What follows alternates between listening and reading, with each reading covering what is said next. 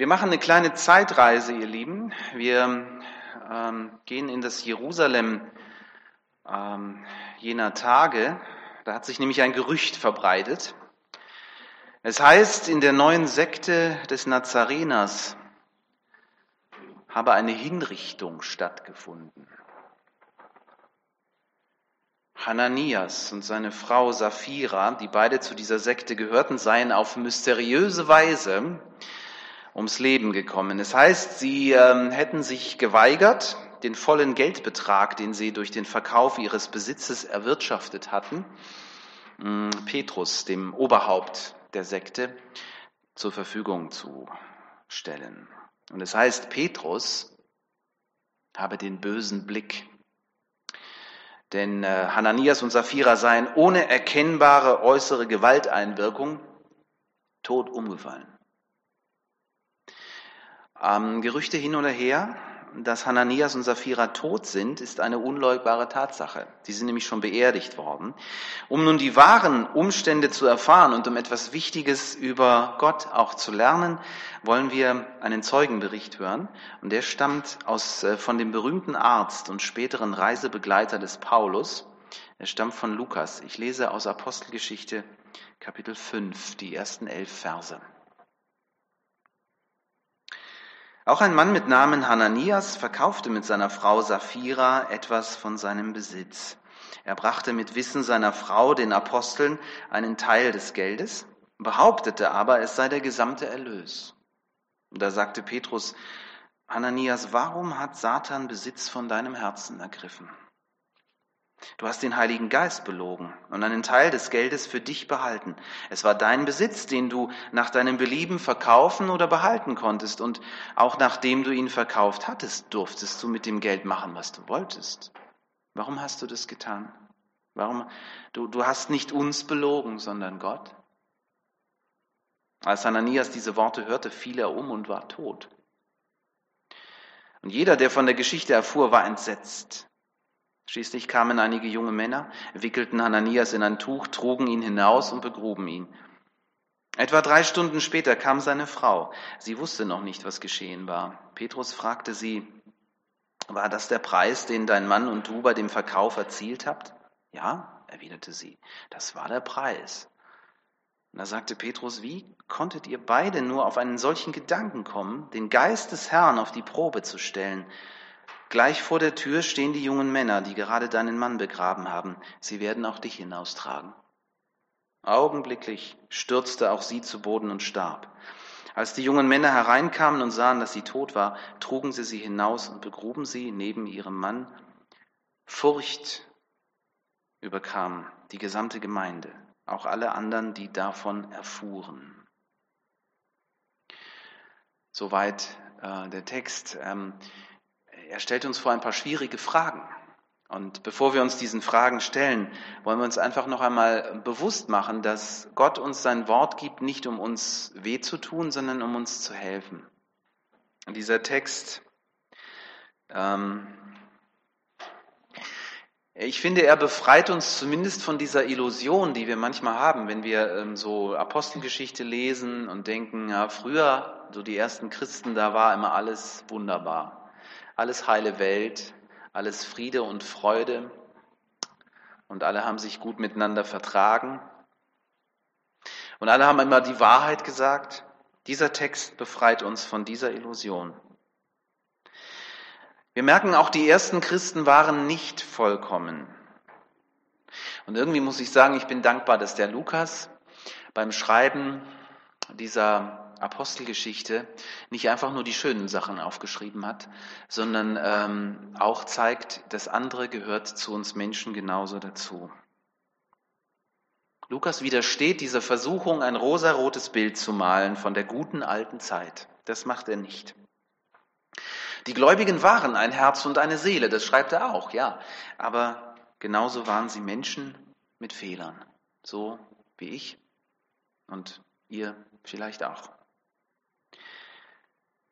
Aus Freude über die Vergebung ihrer Schuld und der Zugehörigkeit zur Gemeinde haben ähm, relativ viele wohlhabende Christen ähm, das hier gemacht, was auch Hananias und Sapphira machen. Sie haben ihren Besitz oder vielleicht Teile davon veräußert, verkauft und haben das Geld dann in den gemeinsamen Topf der Gemeinde getan.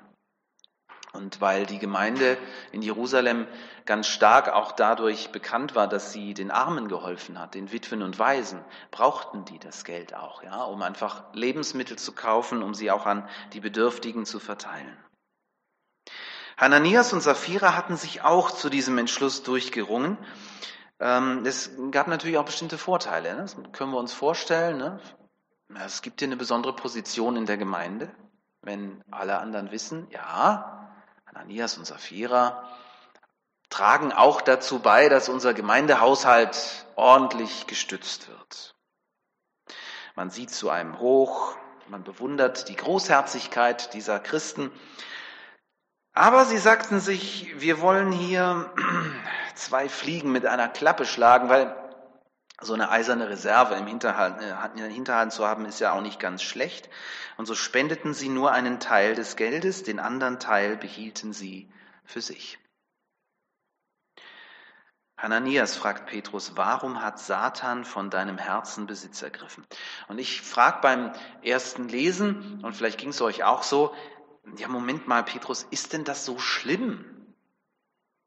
Dass Hananias und Sapphira einen Teil des Geldes für sich behalten wollten. Nein, wer genau hingehört hat, hat es gleich schon beim ersten Lesen gemerkt. Darum geht's hier gar nicht. Das ist gar nicht der Punkt. Die Abgabe des Geldes war sowieso völlig freiwillig. Die mussten nichts zahlen. Also wer irgendwie gedacht hat, dass das so ein Gemeindebeitrag war, damit man überhaupt zu dieser Gruppe dazugehören wollte, nein, darum ging es überhaupt nicht. Es wäre absolut in Ordnung gewesen, wenn sie gar nichts gespendet hätten. Auch das wäre okay gewesen. Aber indem die beiden meinen, sie könnten vor den anderen sich gut darstellen, sich besser darstellen, als sie sind, da begehen sie ihren tödlichen Fehler. Das Verhalten von Hananias und Sapphira, ah, ich finde, es ist so typisch für die Welt, in der wir leben. Ich finde, wir Menschen sind mehr denn je so. Wir versuchen immer uns nach außen hin besser darzustellen, als wir tatsächlich sind. Das, das wird sogar geübt. Das geht schon in der Schule los. Ja, dass man, ähm, ähm, wenn es um die Bewerbung geht, dann, dann äh, wird uns beigebracht, du musst dich positiv darstellen. Ne? Und du kannst auch ruhig mal ein bisschen übertreiben, weil das machen die anderen auch. Und je besser du dich darstellst, desto eher hast du Chancen, dass sie dich nehmen. So. Und am Ende kommt dann äh, raus, ich, ich will gar nichts dagegen sagen, nur ähm, am Ende kommt dann raus, wenn, wenn das so ein, so ein Lebensmotto von uns wird, dass wir manchmal so eine Fassade vor uns hertragen, die wir eigentlich gar nicht sind. Die anderen reden gut von uns, aber wir sind das gar nicht so. Jedenfalls nicht so. Da ist viel mehr Schein als Sein. Und in unserem Text wird etwas ganz stark deutlich. Ähm, Gemeinde Jesu ist nicht Bewerbung bei einem Betrieb, ist nicht Schule, ist nicht der normale Alltag, sondern ist nochmal was anderes. Auch wenn Gemeinde Jesu in dieser Welt ist, so ist sie doch nicht von dieser Welt. Auch wenn sie eine Satzung hat wie jeder Hasenzüchterverein, ist sie doch viel mehr als das. Sie ist Eigentum Gottes, der gesagt hat, ich bin heilig und ich möchte, dass ihr auch heilig seid. Der Heilige Geist wohnt in seiner Gemeinde. Der ist heute hier anwesend. Wir vergessen das manchmal, weil, weil wir ihn ja auch nicht sehen und weil, ja, weil, weil wir uns daran gewöhnt haben. Wir sind am Sonntag in der Heiligkeit Gottes ganz, ganz nah dran. Heiliges, verzehrendes Feuer. Aber wir empfinden gar keine Ehrfurcht mehr, weil das ist halt so. Das, das kennen wir so und es passiert ja auch nichts Schlimmes, ne? oder? Meistens. die Geschwister zu hintergehen oder Petrus zu belügen, das wäre verzeihlich gewesen. Aber was Hananias und Sapphira hier versuchen, ist tatsächlich, sie versuchen Gott auszutricksen. Und es funktioniert nicht. Wie sagt man, Lügen haben kurze Beine. Zumindest was Gott angeht, ist das so. Wer vor Gott nicht ehrlich ist, der kommt nicht weit. Hananias fällt auf der Stelle um und ist tot. Krass. Ja, es ist nicht Petrus und sein böser Blick. Der das Herz des Lügners zum Stillstand bringt. Ich vermute, es ist der Schock, als dem Mann klar wird, dass er es hier mit dem heiligen Gott zu tun hat.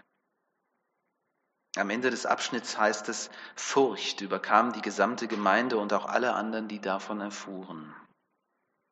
Ja, Furcht, Angst ist das, was, was du bekommst, wenn dir klar wird, dass der feurige Atem Gottes auch dich hätte treffen können. Weil ich glaube, alle, die das hören, äh, denken plötzlich an ihre eigenen Leichen im Keller und sagen sich, oi, ich habe doch auch möglicherweise und ja, und ich lebe aber noch. Ich meine, stehen wir nicht auch immer wieder in dieser Versuchung, uns heiliger darzustellen, als wir sind? Ist uns nicht auch bewusst, dass der heilige Gott in unserer Mitte ist, wenn wir ja beispielsweise in der Gemeindestunde aufstehen und irgendwas erzählen, was vielleicht nicht so ganz stimmt? Ich stelle mir vor, dass äh, Petrus selber erschrocken war in diesem Moment. Damit hat er wahrscheinlich auch nicht gerechnet. Gottes Geist offenbart ihm in diesem Moment, was da passiert, und er sagt es, aber er hat mit Sicherheit nicht gedacht, dass das solche Konsequenzen haben würde für den Hananias. Aber nachdem er dann gestorben ist, der Hananias in Tod umgefallen ist, hat er drei Stunden Zeit, um das Erlebte zu verarbeiten und sich klarzumachen, was da passiert ist. Er schreibt das in einem seiner Briefe, in 1. Petrus 4, Vers 17. Er schreibt, denn die Zeit des Gerichts ist gekommen. Also der Gerichtstag, wir, wir denken ja immer, das kommt am jüngsten Tag. Gell? Und Petrus, nach diesem Erlebnis, schreibt er in, in 1. Petrus 4, das Gericht ist schon da. Und er sagt, es beginnt im Hause Gottes. Es beginnt bei mir, bei uns. Also es, wir merken, das muss ihn tief aufgewühlt haben, dieses Erlebnis. Und er schreibt dann weiter, und was erwartet dann erst diejenigen, die die Botschaft Gottes nicht angenommen haben, also die Nichtchristen, die Nichtglaubenden? Als Sapphira hereinkommt, sie weiß noch nichts von dem plötzlichen Tod ihres Mannes, bekommt sie die einmalige Chance, dass sie sich freischwimmt aus diesem Lügengespinst. Aber sie lässt die Chance verstreichen. Sie hält an der Lüge fest. Petrus scheint hier an dieser Stelle keinen Zweifel daran zu haben, dass sie dasselbe Schicksal erwartet wie ihren Mann. Und genauso passiert es. Die Aufdeckung ihrer Schuld, verbunden mit der Todesnachricht ihres Mannes, führt auch bei ihr zum sofortigen Tod. Ich habe so gedacht, dieser Text wirft außerdem nochmal so ein wichtiges Schlaglicht auf die Ehe, auf das Miteinander als Paar. In einem alten Segenswort zur kirchlichen Trauung heißt es, Gib Herr, dass beide darauf bedacht sein mögen, wie eins das andere sich in den Himmel bringe. Also wir übernehmen praktisch Verantwortung als Mann und Frau füreinander, um darauf zu achten, dass man den anderen mitnimmt auf den guten Weg, dass man den anderen inspiriert, in den Himmel zu kommen. Gemeinsam. Hananias und Sapphira führten eine Ehe, in der sie sich sehr einig waren. Da kann man also nicht meckern. Ne? Nur leider führt ihr Weg zum Gegenteil. Einer bringt den anderen vom Glauben ab und dadurch ins Gericht Gottes, statt in den Himmel. Einig waren sie sich sehr. Ihre Vermögensangelegenheiten hatten sie gut miteinander abgesprochen. Ungewöhnlich eigentlich für die damalige Zeit, wo die Frau damit leben musste, wenn der Mann gesagt hat, nee, das machen wir jetzt so. Aber hier waren sie sich einig. Tödliche Harmonie, kann man nicht anders sagen. Partners in Crime, wie man im Englischen sagt, gell? mit tragischem Ausgang.